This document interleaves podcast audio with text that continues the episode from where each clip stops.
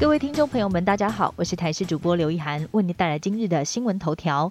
来关心国内疫情，我国今天新增一名本土个案，主要是感染来源不明的双北市家庭群聚案再扩大。昨天染疫的妈妈曾经带着儿子在上个月底到外甥女家中探病，而如今这名外甥女也确诊。从 C D 值跟接触日来看，推测有可能是妈妈或者是外甥女就是整起群聚案最早染疫的个案。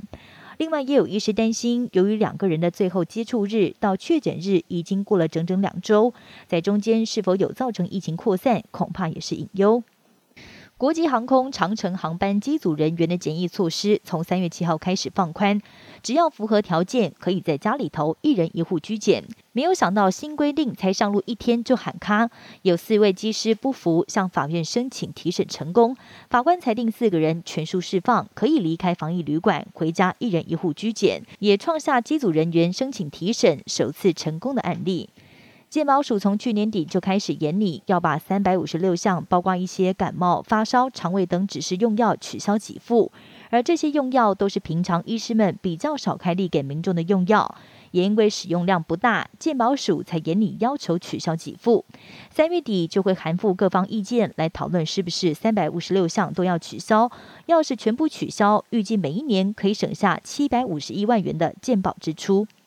俄国入侵乌克兰进入第十七天，俄军持续逼近首都基辅，而最新战报是离市中心只有二十五公里。卫星照片也拍到，原先集结在基辅北边的俄军部队已经分散开来，似乎就是要避免跟防守的乌军正面冲突。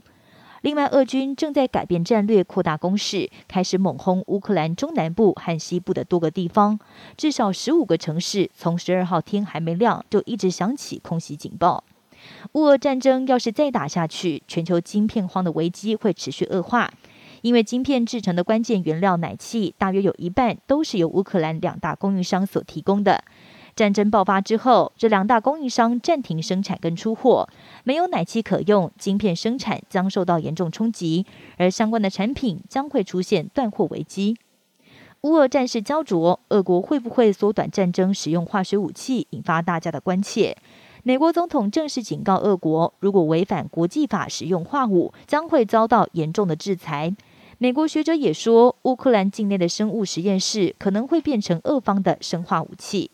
以上新闻由台视新闻编辑播报，感谢您的收听。更多新闻内容，请锁定台视各界新闻以及台视新闻 YouTube 频道。